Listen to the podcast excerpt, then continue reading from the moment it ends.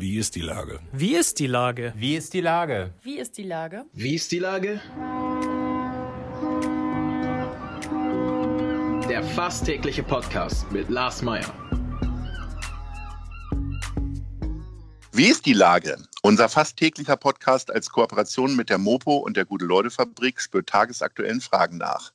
Macher, Musikerinnen, Models, Mütter und Politiker – genauso wie Schwestern, Schweißer, Freiberufler oder Helfer, kommen knapp 15 Minuten zu Wort. Die Auswahl ist rein subjektiv, aber immer spannend und überraschend. Mein Name ist Lars Meyer und ich rufe fast täglich gute Leute an. Unser Partner, der das diese Woche möglich macht, ist Meierlikör, jetzt als Doppelpack in der Pflegedition, weil doppelt pflegt besser. Das war Werbung. Heute befrage ich die Bestatterin Julia Kreuch. Ahoi Julia. Hi Lars. Liebe Julia, der Tod und alles, was drumherum ist, ist immer noch ein absolutes Tabuthema. Du hast es zum beruflichen Mittelpunkt äh, deines Lebens gemacht und zwar noch nicht so lange, denn erst seit Oktober letzten Jahres. Warum bloß? Oh je, das ist, ähm, ich versuche es kurz zu machen, aber es ist eigentlich eine schöne Geschichte. Mein Bruder hat eine mexikanische Frau kennengelernt, lieben gelernt und mit nach Deutschland gebracht. Und mit ihr habe ich vor ein paar Jahren mal angefangen, darüber zu sprechen, wie doch in Mexiko der Tod bzw. das Leben gefeiert wird und fand das so spannend, dass ich mich da auf die Reise begeben habe und wirklich viel gelesen, viel gehört, viel gesehen habe. Und irgendwann an den Punkt kam so, jetzt musst du es irgendwie ausprobieren, ähm, ob das nicht was für dich ist. Und habe ein Praktikum gemacht in Berlin bei Lebensnah, bei Erik Wrede. Und das hat mich so angefixt, dass ich wirklich gedacht habe, okay, das, das, möchte, ich, das möchte ich tun. Ein Erik Verede, äh, darf ich aus eigener Erfahrung sagen, ist so eine Art Popstar in der Branche, denn ja. äh, der war früher Musikmanager und ist dann tatsächlich in ein stilleres Fach gewechselt. Du hast dich da inspirieren lassen, äh, hast ja auch einen ganz normalen Bürojob gehabt eigentlich äh, und hast gesagt, so, das will ich jetzt aber mindestens 40 Stunden machen oder wie auch immer eure Arbeitszeit aussieht. Nee, ich arbeite sogar noch bei Xing 80 Prozent. Ich ah, bin eine okay. Teilzeitbestatterin ähm, und bin so auf dem Sprung. Okay. Ähm, genau, also ich bin derzeit so 10 bis 20 Stunden im Lotsenhaus und arbeite noch bei Xing im Vertrieb. Ich bin noch in beiden Welten unterwegs. Also Lotsenhaus hat jetzt erstmal nichts mit dem Hamburger Hafen zu tun. Ähm, das ist eine, ist eine, Einrichtung vom Hamburg Leuchtfeuer, das sei allen gesagt. Eine Institution, die, äh, ich glaube, gegründet wurde, um AIDS-Kranken und auch die Thematik äh, der AIDS-Krankheit äh, irgendwie äh, eine größere Bedeutung zu geben Richtig. und die Kranken zu helfen, zu begleiten. Es gibt ein Hospiz und so weiter. Mittlerweile ist Hamburg Leuchtfeuer hat sich dann aber geöffnet und entsprechend ist das Lotsenhaus auch für jeder Mann und jeder Frau zugänglich, die Beratung brauchen, richtig? Unbedingt. Unbedingt, genau. Wir sind für alle da, die sich einen alternativen Bestatter oder eine alternative Bestattung wünschen. Genau. Nun bereite ich mich normalerweise auf diese Gespräche nie vor. Bei dir habe ich jetzt aber tatsächlich mal auf die Seite geguckt und worüber ich gestolpert bin, ist, dass ihr die Preise sehr transparent macht. Mhm. Ähm, ich habe selber als sehr junger Journalist mit Anfang 20 habe ich mir mal überlegt, dass ich ähm, eine Art äh, äh, Test mache bei Bestattungsunternehmen in meiner niedersächsischen Kleinstadt. Und das hm. hat für sehr viel Aufruhr gesorgt, weil ich wurde richtig beschimpft und kritisiert, weil ich das genau, nämlich genau so aufgekleistert habe, wie ihr das auch gemacht habt. Und äh, aber das ist natürlich jetzt schon sehr lange her, über 25 Jahre. Ähm, und entsprechend ist das so die Offenheit, die jetzt zu der Branche dazugehört, ne? Wie unbedingt. Also ich denke, ähm, wir Bestatter müssen immer transparenter werden. Und warum sollten wir denn die, die Preise verstecken? Also es gibt ja gar keinen Grund dazu. Da gibt es dann so Vergleichbarkeiten, aber es gibt natürlich auch Standards. Ne? Also äh, du bist dann auch diejenige, die sagt, nehmen Sie doch lieber Eichenholz als Sarg und äh, auch die ganzen anderen Beratungen oder geht es da wirklich eher um die Trauerbegleitung? Bei uns zum Glück, und deswegen bin ich auch so froh, geht es um die Beratung und vor allem um die Begleitung der Angehörigen. Also, ähm, und das ist auch so konträr zu meinem Vertriebsjob bei Xing. Ich muss im Lotsenhaus nichts, nichts verkaufen. Und das ist das Schöne. Ja. Dass es äh, wirklich darum geht, einen schönen Abschied ähm, zu bereiten und die Angehörigen zu begleiten und zu unterstützen. Sind die Leute tatsächlich immer in der gleichen Situation, wenn die zu euch kommen? Also ein sehr naher Verwandter, Freund, Bekannter, wie auch immer, äh, ist möglicherweise am Vortag gestorben? Oder gibt es dann auch durchaus Leute, die zu euch kommen und sagen, so, ich bin jetzt, habe jetzt das und das Alter, irgendwann erwischt es mich und deswegen möchte ich mich schon mal beraten lassen? es kommen tatsächlich immer mehr Menschen, um eine Vorsorge abzuschließen. Es gibt Vorsorgeverträge und das wirklich ähm, ja, einfach vorbereiten für die Angehörigen schon anzugehen, das Thema, weil es ja nicht so einfach ist, mit, seinen, mit seiner Familie darüber zu sprechen. Aber das sind auch ganz unterschiedliche Menschen. Also es das heißt gar nicht, dass das nur wirklich alte oder kranke Menschen sind, sondern teilweise auch ähm, Leute, die irgendwie einen Tod im Umkreis erlebt haben und gesehen haben, oh je, wie unvorbereitet ähm, das war oder wie hilflos auch Angehörige waren, weil sie gar nicht recht wussten, was sich denn der Verstorbene gewünscht hat und das dann eben auch schon mal mit Mitte 50 abklären möchten, ohne Krankheit. Es ist ganz interessant. Ich habe eine genaue Vorstellung, welche Lieder bei meiner Beerdigung gespielt werden sollen. Mhm. und immer wenn dieses Lied, äh, eines der Lieder irgendwie kommt und ich sage, ach, das Lied möchte ich gerne bei meiner Beerdigung gespielt bekommen, äh, gucken alle betrübt zu Boden oder sagen, jetzt hör mal auf, von sowas zu reden. ist das, also ich meine, es sind ja viele Sachen, die manifestiert schienen in den letzten zehn Jahren oder Jahrzehnten mhm. umgefallen. Ne? Also die ganze Diskussion über Klima und so weiter und so fort fort. Hast du da ein bisschen auch die Hoffnung und willst daran teilhaben, dass das vielleicht auch nicht mehr so ein Tabuthema wird? Ja, unbedingt, unbedingt. Also denn der, der Tod gehört dazu und der ist gerade bei uns in Deutschland so an den Rand gerückt worden und jeder ist genau, was du gerade beschrieben hast, guckt betreten zu Boden. Und natürlich ist, ist das traurig, wenn man Menschen verliert, aber es, es gehört dazu. Und andere Länder machen das, ähm, finde ich, wirklich viel besser als wir, dass sie einfach offener und vielleicht auch tatsächlich fröhlicher oder einfach anders damit umgehen. Und ich möchte unbedingt dazu teiltragen oder dazu tragen, dass das wieder mehr in die Öffentlichkeit. Und zum Beispiel Erik macht das ja wirklich. Ähm, ganz äh, krass, indem er wirklich auch alte Leichenwagen fährt. Denn wenn wir jetzt mal so in unser Stadtbild gucken, so richtig sehen wir keine Leichenwagen mehr.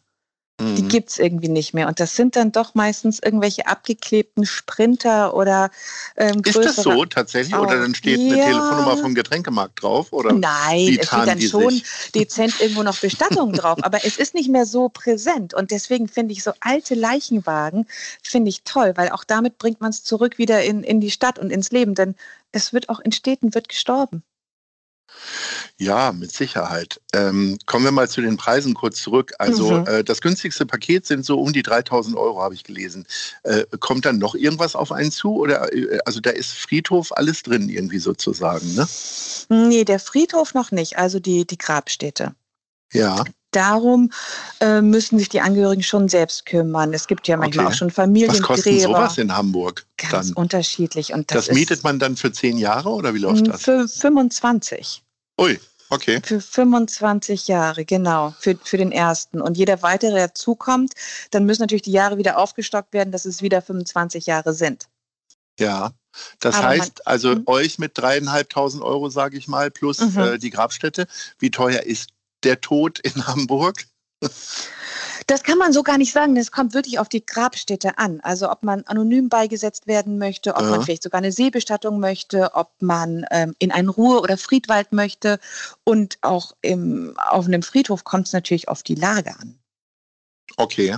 Also Aber die Filetstücke sind ja ähnlich wie wahrscheinlich in äh, der Wohnungssituation schon alle weg, ne? Ach nee, die, nein. Sie werden ja auch immer mal wieder frei. Und zum Beispiel Ohlsdorf ist ja wirklich groß. Also da gibt es, glaube ich, sehr, sehr viele Filetstücke noch immer. Gibt es in äh, Ohlsdorf dann so einen Promi-Aufschlag, weil man da möglicherweise neben anderen Berühmtheiten wie Hans Albers liegen kann?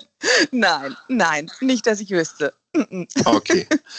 Äh, kommen wir mal wieder zu der Ernsthaftigkeit dieses Jobs zurück. Was macht das denn mit dir? Also ich, ich kenne ein paar Ärzte, denen mhm. halt auch schon Patienten unter der Hand weggestorben sind. Mhm. Ähm, die gehen natürlich anders damit um als, als ich jetzt, wenn ich auch nur schon einen angefahrenen Hund oder sonst wo irgendwie oder sonst was sehe. Mhm. Äh, belastet mich das teilweise tagelang. Äh, die schütteln das ab. Wie, was ist so dein Trick, das nicht an dich ranzulassen? Naja, ein Stück weit lässt man das natürlich immer an sich ran und das ist auch gut so, denn das sind, es geht um die Liebe, sonst würden Menschen nicht, nicht trauern. Und das ist ja auch berührend. Also, und das ist auch das Schöne, zum Beispiel im Lotsenhaus. Da guckt mich keiner komisch an, wenn ich vielleicht auf einer Trauerfeier als Bestatterin auch ein Tränchen verdrücke, weil das so, so rührig ist. Ich hatte ähm, heute zum Beispiel eine Trauerfeier, die war wirklich, wirklich so liebevoll gestaltet. Die Angehörigen haben das selbst gemacht. Da darf doch auch ich gerührt sein und dran teilhaben, sagen, ach, das, das ist aber wirklich toll, wie, wie das Leben der Verstorbenen gefeiert wird. Ähm, Schwierig wird es natürlich schon, wenn es überraschende Todesfälle sind oder ist es ein Unfall oder es sind Kinder.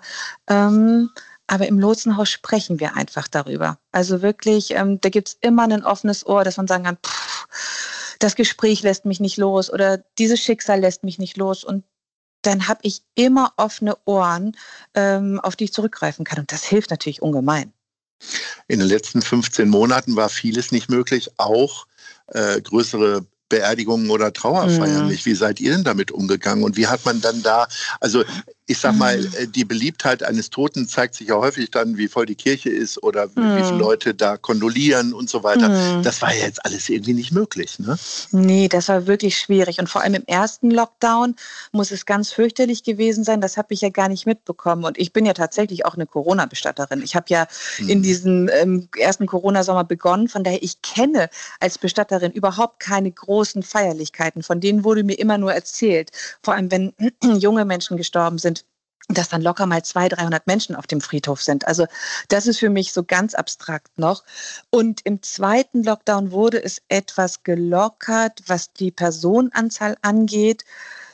Aber das war natürlich für die Familien schwierig, weil wo fängt man an und wo hört man auf? Also welche Familienmitglieder oder Freunde dürfen dann nicht kommen?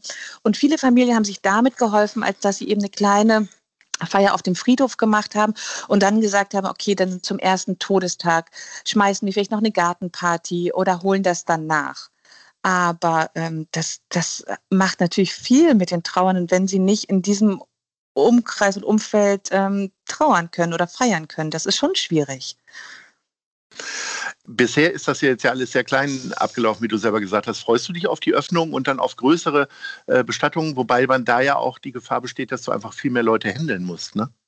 Ja, ja, unbedingt. Also ich freue mich darauf wirklich und ähm, ich glaube aber, dass meine Kollegen mich da gut ran und einarbeiten werden, denn auch jetzt bin ich ja noch komplett in, in der Einarbeitung. Ich habe jetzt schon die erste ähm, eigene Trauerfeier und ähm, gehabt, aber ich, ich werde da ja noch wirklich auch von, von meinen Kollegen ganz lieb unterstützt. Und ich denke, wenn da erst die großen Feiern kommen, ähm, schnappe ich mir da jemanden und werde das auf keinen Fall alleine machen.